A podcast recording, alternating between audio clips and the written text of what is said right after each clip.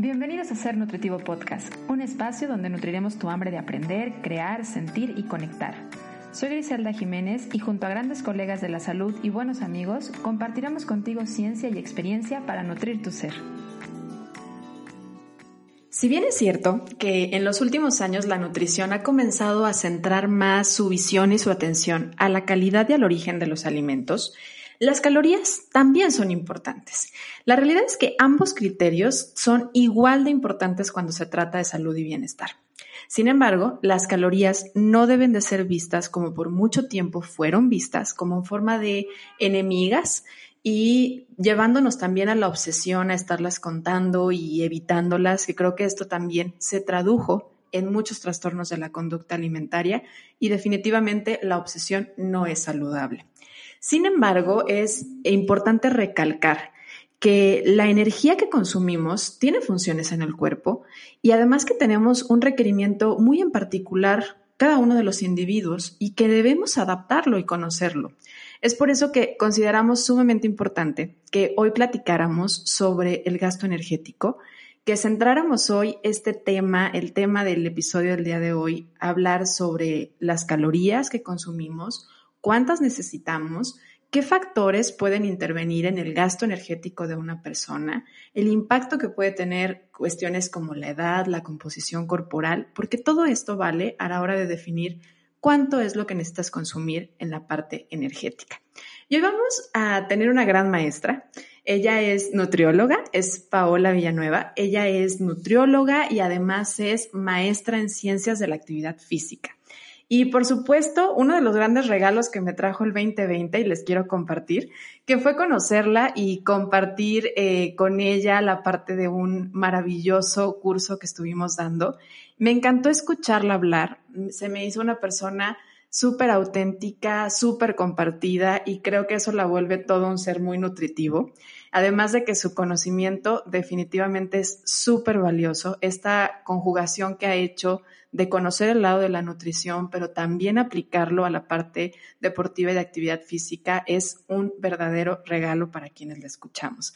Pau, bienvenida y muchas gracias por decir que sí a esta entrevista de Ser Nutritivo Podcast. Hola Gris, pues muchísimas gracias. Para mí de verdad que es un honor poder estar aquí. De hecho, este, aquí entre nos, bueno, ya no tan secreto, yo era fan de tus podcasts y dije, ay, me encantaría grabar un día un podcast con Gris y mira que se me hizo. Entonces, pues estoy muy contenta y emocionada.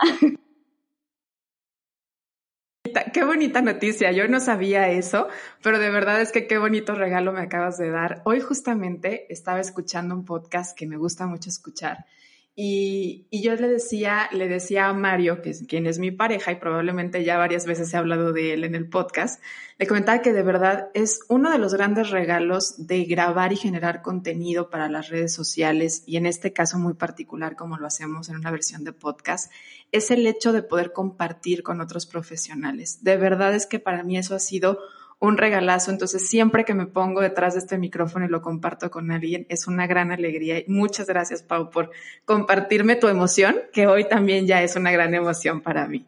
Oye, Pau, te pediría de favor si me ayudas a presentarte un poco quién es Pau y por qué decidió nutrición, por qué empaparse también del lado de la actividad física y qué hace hoy en día. A ver, cuéntanos un poco de ti. Bueno, les voy a platicar un poquito. Mi nombre es Paola Villanueva Novelo, soy orgullosamente yucateca, originaria de Mérida y pues bueno, soy originaria de aquí, tengo 30 años. Em, pues honestamente yo, eh, ¿cómo es que decidí pues estudiar nutrición. Y pues parte también de mí, desde muy pequeñita, yo creo que em, tuve como esa fijación en los alimentos, ¿no? Yo desde que tengo uso de memoria, eh, siempre como que tenía la inquietud de leer etiquetas o de ver qué tenían los alimentos, o por ejemplo, saber eh, qué es comer saludable, eh, cuidarme, no más que nada como cuidar de mi cuerpo, cuidar de mí, además desde que muy desde muy chiquitita, pues yo eh, entré a una disciplina que es ballet y también bailaba yo jazz. Entonces, pues la misma disciplina pues nos hacía como cuidar nuestro cuerpo, cuidar eh, pues la figura, ¿no? Eso es mucho también de, de cuidar lo que comes. Y pues también como gran apasionada de la danza, gran apasionada del movimiento, que también es parte de, de pues de Pau, ¿no? Actualmente, aunque ya no, ya no me dedico a eso, pero también me encanta bailar, me encanta eh, todo lo que sea movimiento. Entonces, em, pues parte también de mi inquietud era como estudiar algo relacionado a ayudar a las personas, ¿no? Yo eh, siempre, siempre me ha gustado mucho ayudar. Desde que soy muy chiquita me ha gustado como ayudar a las personas, escuchar a mis amigas, eh, tener como que esa chispita, ¿no? Y pues dije, quiero estudiar algo que ayude a las personas y que quiero salvar vidas, ¿no? Entonces, primero eh, era medicina y pues ya sabes, por cuestiones de, de que no, medicina no es como para las mujeres y es una carrera muy larga y demás, pues bueno, eh, una experiencia bastante personal fue la que me hizo eh, meterme o irme hacia la parte de nutrición, ¿no? Eh, yo viví con un trastorno de la conducta alimentaria. Yo tenía eh, entre 14, 15 y 16 años. Tres años viví con este, pues con este trastorno, ¿no? Entonces eh, fui mal manejada por un nutriólogo, ¿no? Ahí, pues, entre la intervención psicológica, yo tuve que entrar también a la intervención médica y nutricional. Entonces, eh, pues ahora sí que, eh, pues un mal manejo de mi nutriólogo, yo recordaba que, mi intuición me decía es que de comer casi nada, ahora me quieren meter tantas calorías y el nutriólogo me regañaba si no subía lo que él me pedía que yo subiera. Eh, pues realmente tuve una muy mala experiencia con el nutriólogo, entonces ahí como, como que nació más mi, mi interés y mi inquietud eh, hacia estudiar eh, ya no medicina, ¿no? Además de que me desanimaron con la, con la medicina. Y eh, pues dije, bueno, pues voy a estudiar eh, nutrición, ¿no? Y también estaba yo entre fisioterapia, porque pues yo quería algo relacionado también con el movimiento, o sea, yo tenía como esa espina. Y pues bueno, estudio nutrición, yo ya sana, saludable, después de haber llevado mi tratamiento, afortunadamente, gracias a Dios, pues estoy aquí ayudando a las personas y pues eso también me, me llevó a estudiar eh, algo relacionado eh, a la psicología, que también creo que va mucho de la mano con la parte de nutrición. No solamente somos seres que comemos calorías, sino que también somos seres eh, que comemos de manera emocional, tal vez. Y em, pues también parte de, de mi pao bailarina, mi pao que me gusta moverme, pues también me hizo eh, impulsarme hacia estudiar algo relacionado a la actividad física, ¿no? Y se me da esta oportunidad y pues Pau le dice que sí, Pau que nunca se está quieta, le dice que sí y pues yo encantada de la vida y pues esto también me ha permitido mucho a pues complementar lo que es mi asesoría, complementar a mis asesorados, eh, ayudarlos también a, a pues a tener una actividad física, a lo mejor no relacionada a las pesas o al gym, pero sí promover esta parte de la actividad física y también saber cómo eh, poco a poco que ellos vayan comenzando a tener este gusto por empezar a mover su cuerpo, ¿no? Que también es parte de, de una vida saludable. Que es tan importante porque creo que conjugas de una manera muy linda los tres pilares que necesitamos en cuestión de salud, ¿no? El conocimiento de la parte de la psicología, porque bien lo dijiste, no es que a veces comamos emocional, es que las emociones son parte de nuestra vida, incluso cuando estamos comiendo. Entonces, definitivamente siempre hay emociones a la hora de comer que muchas veces el antojo o el impulso por comer tenga más un origen emocional que una necesidad fisiológica, pues no significa que sea bueno o malo. Y por supuesto esta parte y esta invitación del movimiento, que es un pilar esencial en el momento de la salud. Porque muchas veces pensamos que basta con comer saludable, que basta con que cuides la calidad de los ingredientes, o algunas personas que sí eh, se van más por el lado de contar los gramos y las porciones que están comiendo, pero definitivamente no solamente se trata de una cuestión de cantidad, y de calidad, sino también de tener un equilibrio entre la parte mental y el movimiento, que es para eso, de alguna forma, es una necesidad básica además del ser humano, ¿no? El movernos, el, el, el, transportarnos y movernos más allá de nuestras típicas necesidades que cubrimos del día a día. Y pensando también en el lado del movimiento, por eso fue que eh, para mí, y aparte se me hizo súper padre porque yo les comento a mis invitados y siempre les digo, piensen en un tema que tengan así como ganas de compartir.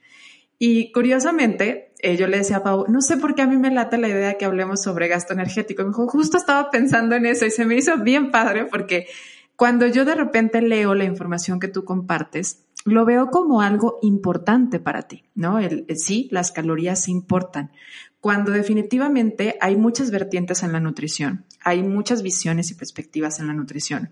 Y algunos nutriólogos hablan como de, no, enfócate en la calidad. Yo lo decía en la introducción, yo creo, esta es la perspectiva de Gris, las dos son igual de importantes, porque aunque sea muy buena calidad un alimento, si sobrepasas las necesidades de tu cuerpo, pues puede generarse una acumulación, ¿no? Una reserva. Y de aquí vienen términos tan importantes que vamos a hablar el día de hoy, como la parte catabólica, anabólica, si reservamos tejido graso, si reservamos tejido muscular, porque todo esto tiene que ver. Pero me gustaría que me ayudes a empezar así desde algo tan básico como definir las calorías. Estas que por mucho tiempo la gente las vio como lo central y ahora ya les dieron la vuelta y ahora pareciera que no son importantes. ¿Qué son las calorías? Ok, pues las calorías, hablándolo así como en términos eh, sencillos, es la cantidad de energía que contienen los alimentos y las bebidas que vamos a ingerir y también es esa energía que nuestro cuerpo pues gasta, porque también tenemos ese gasto de energía o utiliza a partir de estos pues mismos alimentos, ¿no? Eso sería como una definición práctica y bastante eh, fácil de entender, ¿no? Ahora sí que todo el mundo habla de calorías, pues bueno, es lo que contienen tus alimentos y bebidas. ¿Todos los alimentos aportan calorías, Pau?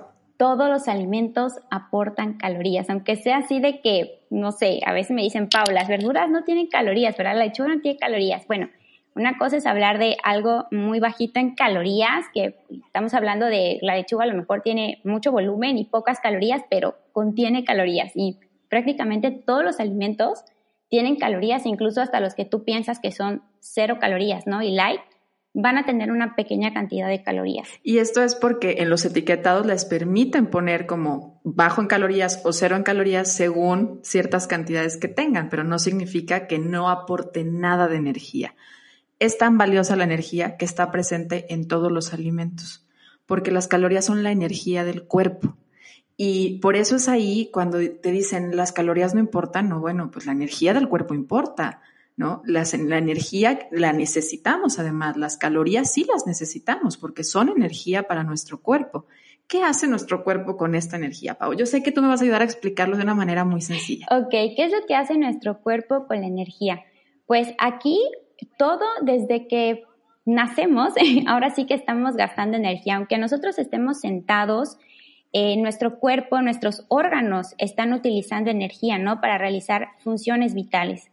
Eh, con esta energía también eh, nosotros no solamente respiramos, no solamente nuestro cerebro está trabajando, nuestros órganos vitales, sino que también al momento nosotros de ingerir alimentos estamos gastando energía. También nuestro cuerpo necesita esa energía para poder digerir, metabolizar y convertir esa energía en, en algo que vamos a, gastar o utilizar, ¿no? O sea, nuestro cuerpo realmente eh, no solamente está ahí en reposo gastando nada, no, sino que nuestro cuerpo gasta energía desde que está en estado de reposo para nuestras actividades, en nuestras funciones vitales, hasta para lo que hacemos día a día, ¿no? Tras, así que yo me estoy moviendo aquí mis manos y estoy gastando cierta cantidad de energía. Y el estar pensando y el estar hablando, o sea, a veces minimizamos esa importancia, pero todo eso, digamos que es el costo de la vida, ¿no? Desde el momento en el que nacemos, estamos empezando a pagar un costo. Y este costo, pues lo pagamos a manera de energía. Gastamos nosotros así como en el caso de México gastamos en pesos, nosotros gastamos en kilocalorías. En lugares como Estados Unidos, pues gastan dólares, así también nosotros gastamos kilocalorías. Es el costo de la vida, tanto cuando estamos en reposo o cuando estamos en movimiento. Porque aquí en el reposo es entre comillas, ¿no? O sea, que nosotros no estemos moviéndonos físicamente no significa que hay partes de nuestro cuerpo y órganos que no estén trabajando la vida misma sigue ocurriendo allá adentro y se sigue transportando y sigue habiendo transportación de sangre, de nutrimentos, entonces todo eso genera un gasto, que ahorita lo hablabas, es el gasto energético en reposo. ¿Me ayudas a definir un poquito esta parte del gasto energético en reposo? Ok, esto del gasto energético en reposo es la energía mínima que necesitamos para sobrevivir, o sea, que nuestras funciones vitales necesitan para eh, funcionar, ¿no? Porque si no gastamos energía, lógicamente, en estas funciones vitales, pues nuestro corazón, nuestros pulmones, eh, nuestro cerebro, como ya lo habíamos explicado bien, no tendrían sus funciones vitales. Entonces es la energía mínima que necesitamos para poder vivir y para nuestras funciones vitales. Y aquí se le sumaría entonces, y esto es importante de hablarlo dentro de las fórmulas que normalmente hacemos, consideramos como el mínimo requerido el que es el gasto energético en reposo de una persona. Pero también hay que contar si esta persona hace actividad física.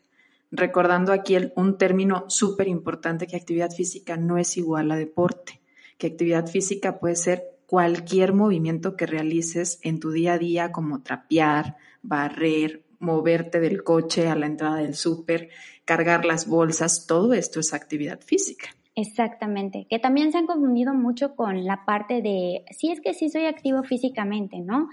Y confunden esto con la parte del ejercicio. Y el ejercicio también, o sea, una cosa es que seas muy activo en el sentido de que hago todas las actividades, ¿no? Durante mi día me estaciono lejos, subo las escaleras, me voy caminando a la escuela o al trabajo, pero también eh, la parte del ejercicio físico, que es algo que a veces se confunde, pues ya es algo estructurado. Y también este ejercicio físico estructurado, el tener eh, cierto eh, volumen de entrenamiento, el tener a lo mejor ya una estructura más en forma, pues también te va, va a sumarse a este gasto energético basal y finalmente vamos a hacer un gasto energético total, pero que no es lo mismo definitivamente, pues ahí sí que no es lo mismo, no es lo mismo decir, sí, soy muy activo, pero a lo mejor no hago ejercicio, o a lo mejor eh, salgo a caminar, pero no es lo mismo hacer un ejercicio. Y ahí el gasto es completamente diferente. Me voy a regresar un poquito al gasto energético en reposo, porque creo que muchas veces pensamos como, ah, bueno, seguro es una fórmula que tiene que ver con mi edad, con mi género, con mi estatura, pero hay varios factores que pueden intervenir en el gasto energético en reposo. O sea, ya vimos que uno de ellos es agregar la actividad física, pero en en el del reposo, ¿qué factores podrían intervenir o mover?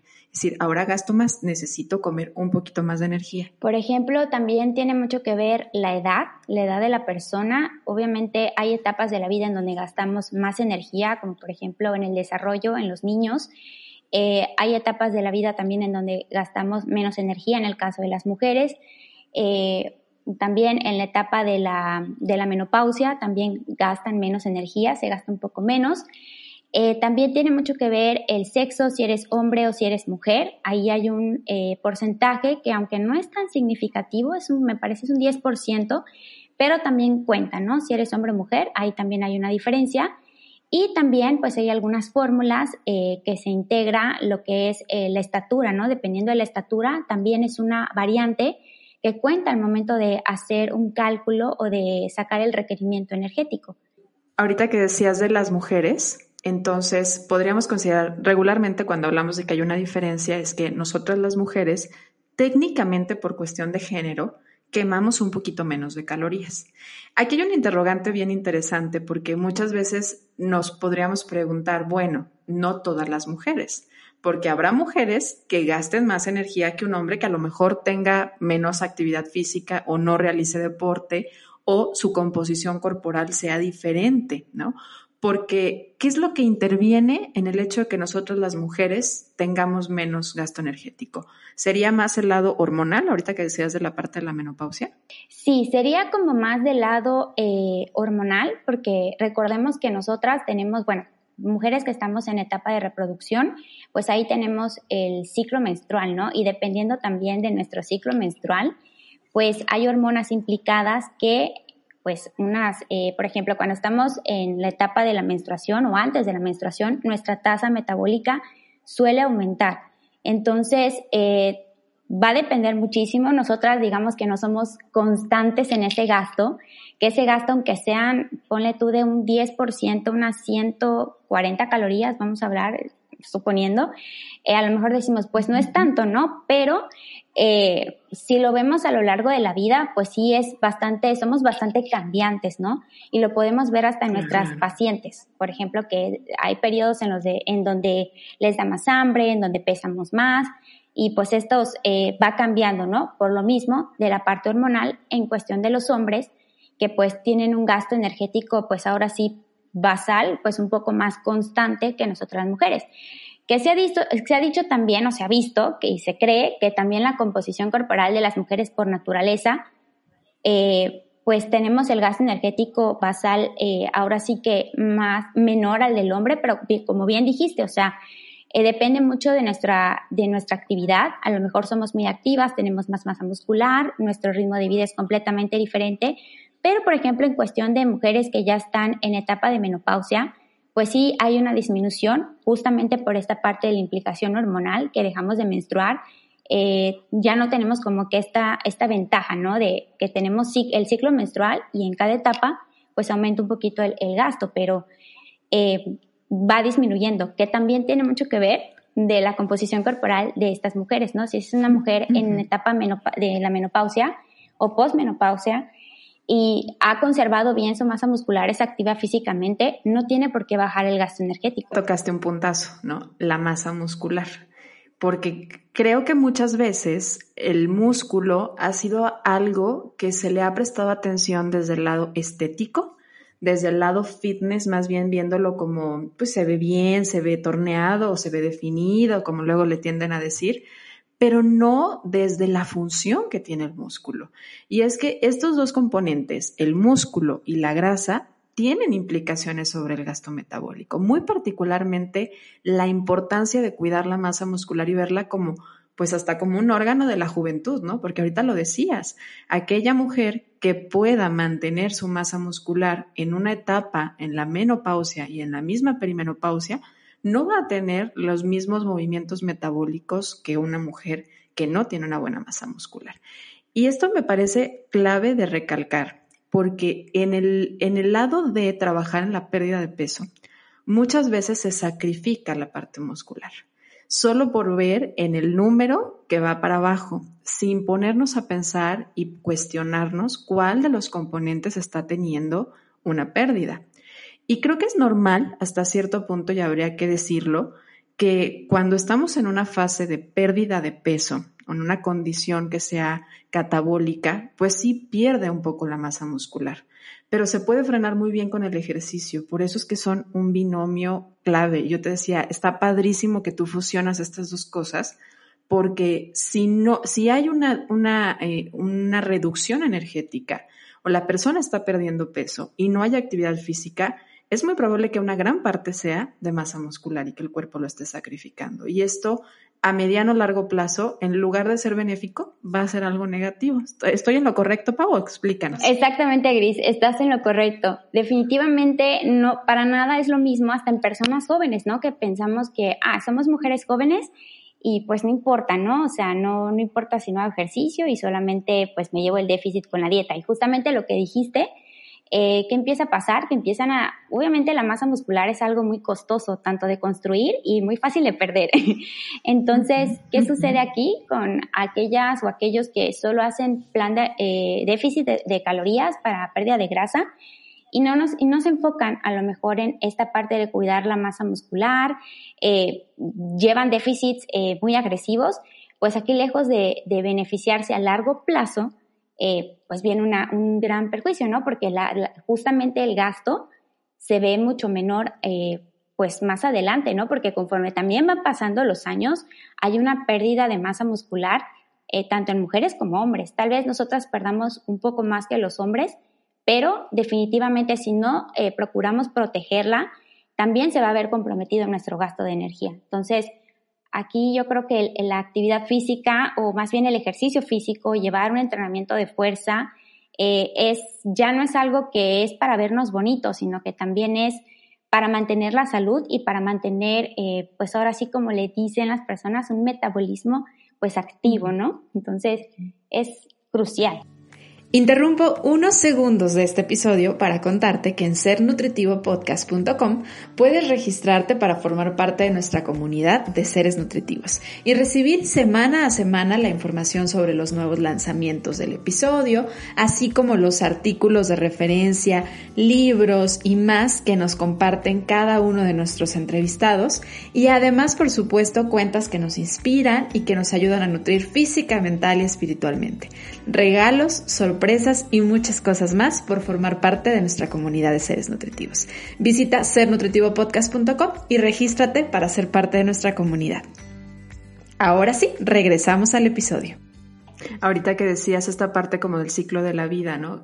hacías mención de que los niños en una fase de crecimiento pues tienen un gasto energético aumentado porque están generando recursos de almacén, ¿no?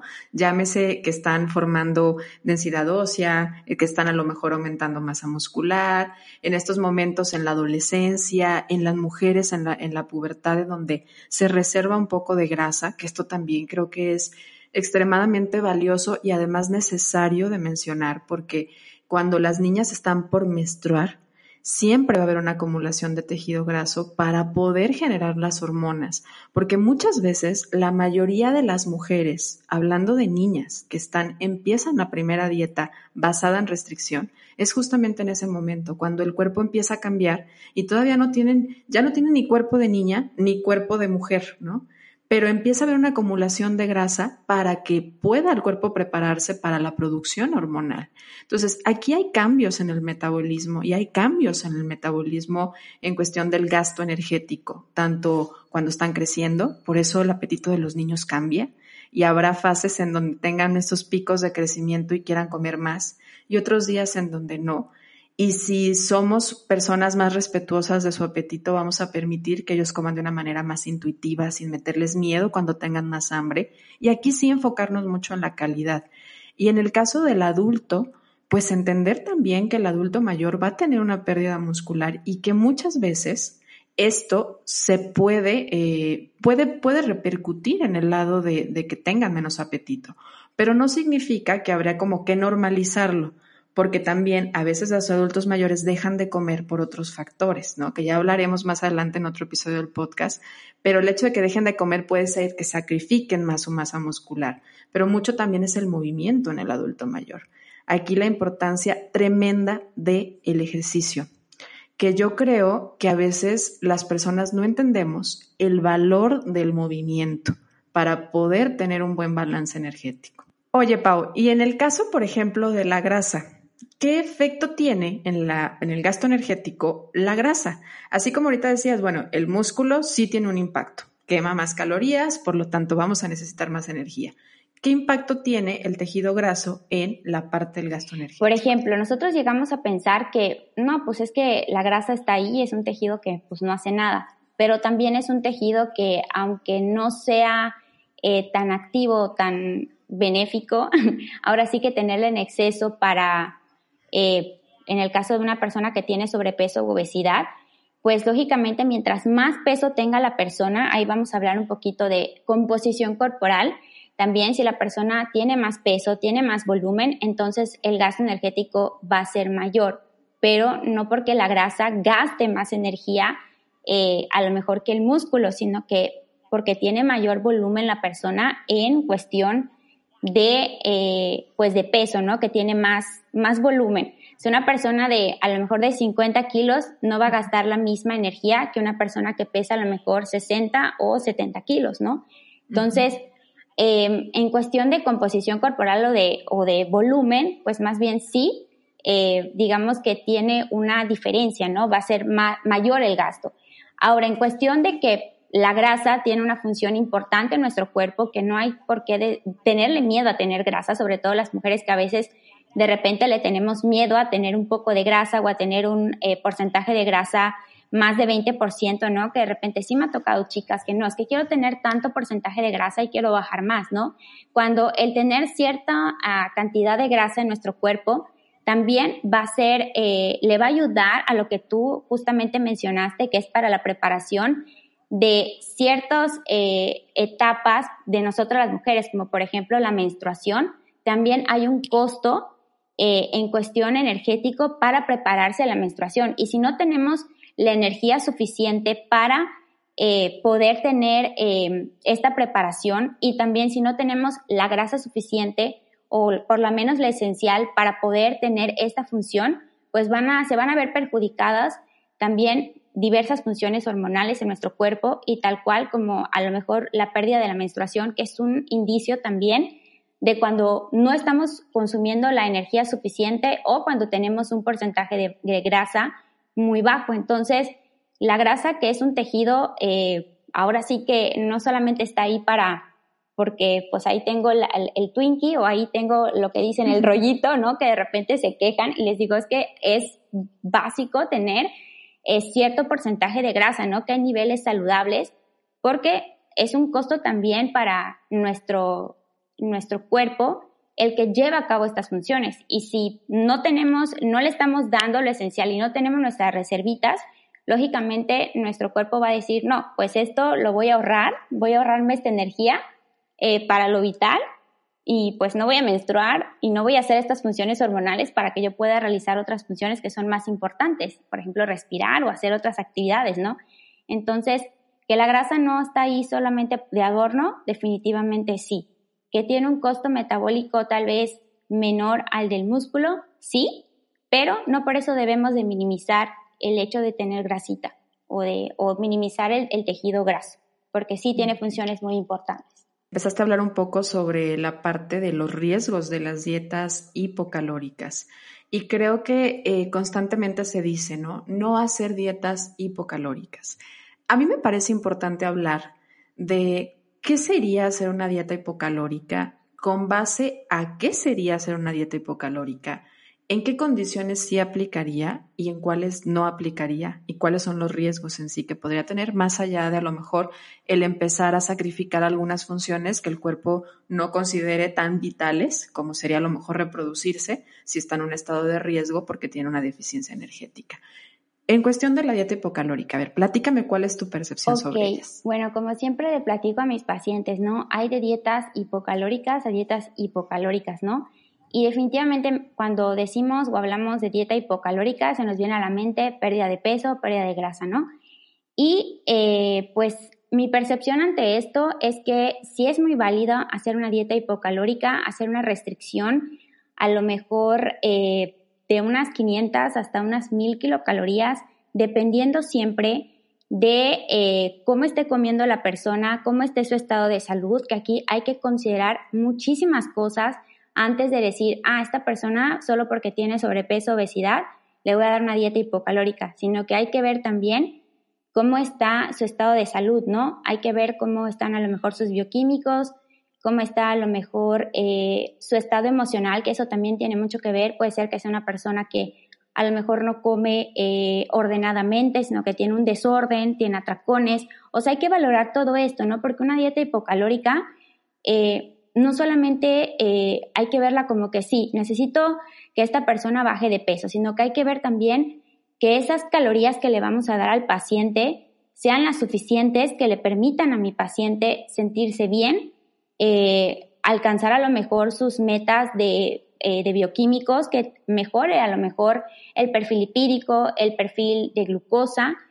Entonces yo creo que esta parte de, de, la, de, la, de una restricción calórica hay que manejarla con muchísimas pinzas, porque sí me ha tocado de repente pacientes que han venido de dietas muy restrictivas y eso lo único que hace es, como habíamos platicado anteriormente, que bajen la masa, eh, la poca masa eh, muscular que tienen, empiecen a, a perder tejido muscular, que también empiecen a sentirse mal porque vienen a lo mejor de sobreingestas y hacer esto de manera tan drástica sin haber valorado al paciente o sin haberte valorado en el sentido de cuántas calorías estás consumiendo aproximadamente, ¿no? Porque es a veces un poco imposible saber específicamente cuántas calorías consume una persona, em, pero podemos sacar estimaciones, ¿no? O aproximados y en base a eso ir haciendo una restricción progresiva de tal manera que la salud de la persona no se vea repercutida. ¿Por qué? Porque eh, hay personas o incluso hasta profesionales, me atrevo a decir, porque sí me ha tocado, es algo impactante que de repente veo los planes o me platican lo que venían comiendo y eran dietas extremas, ¿no? Que van por debajo del gasto energético basal y esto ya es peligroso para una persona, ¿no? Porque estamos poniendo en riesgo la salud de la misma persona que sí necesita adelgazar o sí necesita bajar de peso, grasa más bien, pero no están cuidando la parte de la salud en este caso hormonal, la parte del tejido muscular y también la parte de cómo se siente mi paciente, ¿no? Entonces, sí hay que manejarlas con mucho cuidado y siempre el déficit tiene que ser muy, muy individualizado y ahora sí que depende de cada paciente y hay que contextualizar siempre. Me encanta lo que dijiste y cómo lo dijiste, porque en experiencia muy personal, desde el lado profesional, me toca ver de manera muy continua que hay personas de cuerpo grande que acuden buscando por razones médicas, eh, por cuestiones eh, bioquímicas, la razón que sea, las razones serían tema de otro podcast, de otro episodio, pero acuden buscando perder porcentaje de grasa. Y muchas de ellas a veces teniendo un consumo menor de lo que deberían de estar consumiendo. O sea, es viable que algunas personas aparentemente tengan un gasto, eh, un consumo menor que su gasto energético en reposo y que a veces estén teniendo una acumulación de tejido graso. Y aquí entra porque son muchos factores, como bien lo decías ahorita.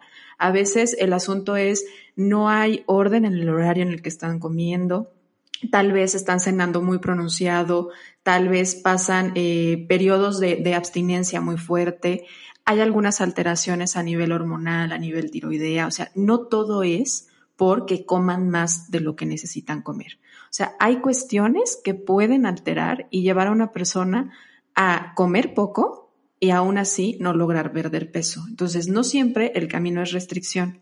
Y ahora sí que la medida debe ser a la justa medida de la persona. En algunos casos, tan sencillo, puede ser que simplemente empieces a motivar a esa persona y ayudar en orden, en calidad, a tener más energía para que hagan actividad física. Y esta actividad física les va a ayudar a tener una pérdida de porcentaje de grasa y por consecuente a perder peso. Y no necesitaron una reducción energética, una reducción calórica. Entonces, caminos hay muchos y todo depende de lo que esté necesitando el paciente. De ahí lo importante de personalizar y se me hizo súper valioso que lo hayas hecho mención. Porque a veces se dice como de no, siempre el camino es hacer una dieta hipocalórica. Hay muchos caminos, porque así como hay muchos individuos y cada uno hace su propio camino, hay que irlo haciendo a la justa medida. Así es, Grace. Definitivamente que no podemos manejar a todos o trabajar a todos como si fuera una receta que hay que seguir, ¿no? Nos enseñaron que en sobrepeso, obesidad o en estas condiciones, eh, déficit calórico. Y realmente hay muchas maneras de hacer un déficit, a lo mejor aumentando la actividad física o con que los pacientes empiecen a entrenar un poquito de fuerza, eh, que también hay mayor demanda. Eh, o tal vez empezándose a mover un poco más con actividades no relacionadas al ejercicio, como lo mencionaste anteriormente, subir escaleras, trapear, barrer, jugar con los hijos. Y pues la alimentación meramente, si nosotros estamos haciendo un déficit, eh, a lo mejor muy agresivo, pues la persona no va a tener ni siquiera energía, lo que le digo a mis pacientes. Si le bajamos muchas calorías, piensa que no vas a tener ni la más mínima energía para poder ir a tu entrenamiento o jugar con tus hijos o a lo mejor hacer tus tareas del día a día. Entonces también se trata de eh, comer para rendir, ¿no? Comer para estar nutridos y para tener energía, no solamente para perder grasa. Entonces, Claro, calidad de vida. Exactamente, así es, Gris. Y en el caso de las dietas hipercalóricas, que esta, bueno, regularmente la asociamos a alguien que está intentando hacer un guardadito, le diría yo, ¿no? O sea, quiere o va a comer un poquito más de lo que quema para hacer un guardadito y obviamente la mayoría de las veces pensamos en este guardadito y pensamos en que si vamos a guardar algo queremos músculo no queremos grasa. Pero en sí, ¿en qué momento sería útil el pensar en una dieta hipercalórica que sobrepasa el gasto energético? Uy, esta pregunta es muy padre porque justamente la acabas de dar a, un tema que me gusta mucho, que es la hipertrofia. y justamente sí, una dieta hipercalórica es para hacer ese guardado y eh, ese guardado, pues todos queremos que sea masa muscular, ¿no? Y justamente la masa muscular es muy costosa de construir, es algo que nos va a demandar por encima de 500 calorías, bueno, esto ya también va a depender, hay varias maneras de esquematizar dependiendo también de la respuesta de, cada persona, de cada paciente, ¿no? A nosotros nos enseñaron en la escuela que son 500 calorías, 1000 calorías, pero también, eh, una vez más, repito, las mujeres somos muy hormonales y también ahí debemos de considerar mm, qué tanto le vamos a aumentar también para que logre ese objetivo, ¿no? Y este, no solamente para aumentar masa muscular y el guardadito, sino que también es la parte de, en el caso de nosotras, por ejemplo, en un caso de embarazo o de lactancia, que también Eh, el embarazo, por ejemplo, el feto pues demanda más energía, es una dieta hipercalórica también, sobre todo en el último trimestre del embarazo, necesitamos más energía y también en la lactancia materna pues estamos trabajando en producir y secretar leche, entonces ahí también hay una alta demanda de, de, energía y ahí también es una dieta hipercalórica o por ejemplo en casos de infección o una persona que por ejemplo está en recuperación de a lo mejor em, de, algún, eh, de algún periodo de enfermedad también. Se puede eh, llegar a tener una dieta hipercalórica, sobre todo progresiva en estos casos. Y ya si hablamos un poquito de, eh, por ejemplo, en, en, niños que son a lo mejor deportistas o a lo mejor deportistas de alto rendimiento, también van a necesitar a lo mejor una dieta hipercalórica por la alta demanda que tienen en actividad, en su deporte, ¿no? Que ahí ya son eh, horas de entrenamiento, no solamente es como nosotros una hora recreativa, sino que ellos ya tienen un esquema de, de entrenamiento, pues ahora sí que de una a dos horas es más intenso, entonces ahí también son dietas hipercalóricas y no precisamente son eh, para el aumento de masa muscular o el aumento de peso, sino que también es por la alta demanda que tienen por la misma em, actividad que están teniendo. Sumado a la etapa de la vida que están viviendo, ¿no? El crecimiento y el desarrollo. Exactamente. Así es, Gris. Y ahorita decías también algo bien importante con eh, la cuestión de recuperación de algunas enfermedades. O sea, de hecho, por ejemplo, eh, cambios en la temperatura corporal pueden contribuir también a gasto energético, alteraciones en el gasto energético. Entonces, como es el caso de la fiebre, como es el caso de quemaduras. Entonces, son varias razones por las cuales se puede dar, o en algunos casos se necesita consumir más energía. Hay que recordar que el mismo sistema inmunológico gasta energía para el momento en el que tiene que hacer esta parte de recuperación o auxiliar algunas partes o tejidos del cuerpo y que por supuesto la regulación de la temperatura corporal es también una parte con la que el cuerpo gasta energía. En, ahorita hacías mención y me encantó que lo dijeras varias veces, los cambios en las diferentes etapas del ciclo de la mujer, que por eso somos un temazo las mujeres, porque las mujeres somos cíclicas y no somos la misma según, somos diferentes según la etapa del ciclo donde te topes con nosotros. O sea, puedes, no nada más en cuestión carácter, sino hasta en apetito, hasta en vitalidad para hacer ciertas actividades. A veces tenemos un poco más de fuerza, un poco más de energía. Y es que el gasto energético es algo que tiene fluctuaciones. Y eso es algo que a veces no se dice.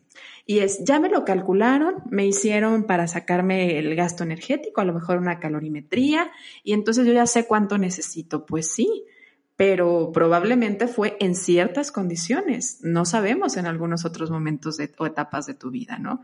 Y la importancia de aquí, que afortunadamente tenemos ciertas señales en el cuerpo que nos dicen necesitas más o ya para, que son hasta nuestros grados de saciedad, apetito y saciedad, ¿no? Exactamente, Gris. Así es, no solamente eh, somos como una máquina perfecta, digamos, de estas calorías vas a quemar, ¿no? O estas calorías necesitas, que son 1500, sino que depende mucho de las condiciones, depende de la etapa de la vida, incluso hasta del estrés. Hay un factor que se me olvidó mencionar, pero es el estrés, que también el, un periodo de estrés, ya sea por enfermedad, ya sea por incluso hasta una temperatura por encima de los 37 grados, por ejemplo, cuando ya tenemos fiebre, hay una alta demanda del gasto energético también y necesitamos también, pues, ingerir un poco más, ¿no? Porque nuestro cuerpo está eh, gastando más energía de la que normalmente gasta.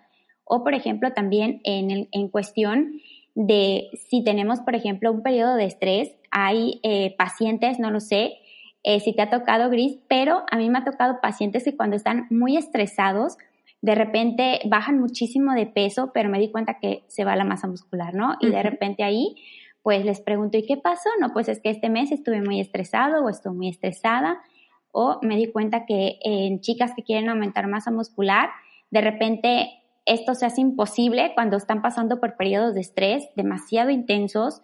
Entonces, em, a veces hasta el mismo estrés hace que el hambre se te quite, entonces súmale a que tu gasto energético aumente por, porque también hay hormonas ahí que están eh, interviniendo en este gasto. Entonces, eh, prácticamente que casi hay muchos factores que van a afectar esta parte del gasto. Entonces, decir que solamente son 1500 calorías, pues es algo como muy subjetivo, ¿no? Es un ejemplo, por eso la, la parte de los planes de alimentación o al momento de hacer un déficit o un, este, o un aumento de, de calorías en el plan o una dieta hipercalórica, pues también tú bien lo mencionaste, hacerle caso a tu hambre y saciedad y no simplemente apegarte tal cual a las cantidades, porque van a haber días que vamos a comer más, otros días menos.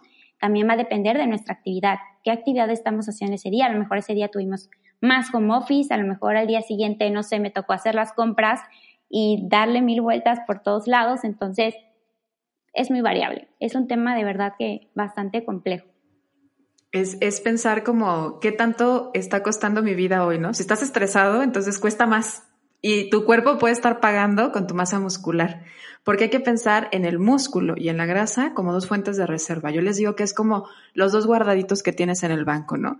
Y me gustaría pensar que la masa muscular la vemos como ese que tenemos acumulado, que tenemos como, como a plazos y que no podemos estar moviendo. Así debería de ser, algo que tenemos que evitar gastar y que hay algunas cuestiones que pueden generar fluctuaciones, como por ejemplo nos llegó la pandemia y a lo mejor recibimos menos y vamos a tener que gastar de nuestros ahorros. También en el cuerpo pasa lo mismo, hay movimientos en el gasto energético y la importancia de estar bien conectados y sobre todo entran dos cosas. Una, bien asesorados por un profesional.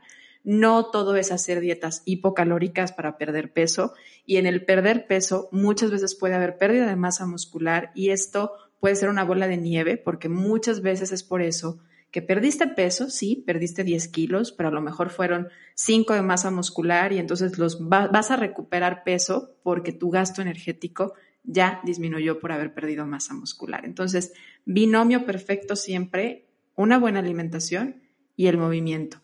Y el otro punto, la escucha constante del cuerpo, porque el cuerpo cambia en las diferentes etapas de la vida. Así que sí, acompáñate de un profesional, pero no dejes de escucharte, porque si hay alguien que es profesional en ti, eres tú. Entonces hay que escucharte. Pau, pues estamos entrando a la recta final de, este episodio del podcast, pero hay una pregunta más que me gustaría hacerte. Hablando ya de esta parte de, hoy tocamos el tema varias veces de las calorías, de la ingesta, ¿tú considerarías que un paciente debería contar sus calorías o lo debería de hacer un profesional? Ok, Gris, este es un tema bastante interesante porque justamente ando yo en las dos, en los dos bandos, ¿no? Hay pacientes que sí pueden contar sus calorías, que más que nada que estar contando calorías, recordemos que las calorías no solamente, em, digamos, van a ser como a libre, ¿no? O sea, me voy a comer mis 1500 calorías en dulces o en hamburguesas, ¿no? Sino que hay que tener una distribución saludable, una distribución adecuada y que te aporte los nutrimentos eh, que tu cuerpo necesita, ¿no? Y sí, definitivamente puede ser una herramienta muy práctica en cuestión de contabilizar calorías mediante grupos de alimentos, puede ser algo muy práctico para, cierto, eh, para ciertos pacientes, ¿no? Pero también hay pacientes que a lo mejor eh, no es práctico o no es viable, no es lo óptimo para esa persona eh, el darle, el contabilizar kilocalorías, porque recordemos que va a depender mucho del perfil del paciente. Tal vez estemos enfrentándonos con pacientes con TCA, con pacientes con algún trastorno de obsesión, eh, a lo mejor pacientes que quizás no tienen la habilidad de contabilizar calorías y pues bueno, tal vez mm, no contabilizarlas así como cómete cinco porciones de proteína o tres porciones de fruta y así, pero sí que tengan una idea como más visual de qué es lo que debe de comer eh, en cada tiempo de comida, ¿no? En cuestión de proteínas, eh, vegetales y, por ejemplo, hidratos de carbono, ¿no? Tener un estimado, pero em, definitivamente el contar calorías no es para todas las personas. Eso ya va a depender mucho del perfil de cada paciente y de las habilidades también que tenga cada paciente. Hay una frase que escuché hace mucho tiempo que decía, las calorías cuentan pero no se cuentan, pero sí cuentan. Entonces, eh, definitivamente para muchas personas, si bien lo dices ahorita, puede llegar a convertirse en una obsesión, hay que verlo siempre con lado de la flexibilidad. Así como ahorita cerramos varias veces diciendo, hay fluctuaciones en el requerimiento. A lo mejor hay días en donde gastaste un poquito más en tu actividad, y bien, vas a tener, vas a poder comer un poco más y hasta te va a dar un poco más de apetito. O hay cambios en el clima, entonces el lado de ser flexible es súper importante. Es una herramienta y es una herramienta valiosa porque tan importante es la cantidad como la calidad. Hoy vemos de repente en tendencia estos eh, bowls, ¿no? enormes, llenos de superfood y con nueces, semillas, granos, granola, eh, frutas y, no es una porción de fruta ni dos porciones de fruta, sino que son varias y que muchas veces pueden ser muy saludables en el lado de decir, sí, aportan muchos nutrimentos, sí, aportan más vitaminas y minerales, sí, tienen antioxidantes, pero no ser saludables en el aporte energético para una persona. No hay saludable unitalla. Siempre hay que pensar en esto. Lo saludable para alguien puede no ser saludable para otra persona. Y ahora sí, te cuento que hay tres preguntas que hacemos a nuestros invitados que si, bueno, ya has escuchado el podcast, que ya me dijiste que sí, sabrás. Y espero, a lo mejor ya hasta las practicaste. Y parten justamente de la idea central de Ser Nutritivo Podcast, que el ser humano necesita nutrirse en la parte física, mental y espiritual y nos gusta saber cómo es que nuestros invitados se nutren. Así que, Pau, ¿tú cómo disfrutas nutrir tu cuerpo? Bueno, pues honestamente me gusta mucho cuidarme, la verdad, me gusta mucho comer, pues ahora sí que es saludable, me gusta mucho comer de buena calidad y en cantidad, pues la verdad es que no soy como alguien eh, estricto o alguien que está contando todo el tiempo, no, o sea, también eh, utilizo esa parte de escuchar mi cuerpo. En este último año de pandemia, eh, sí como que me di esa tarea, ¿no?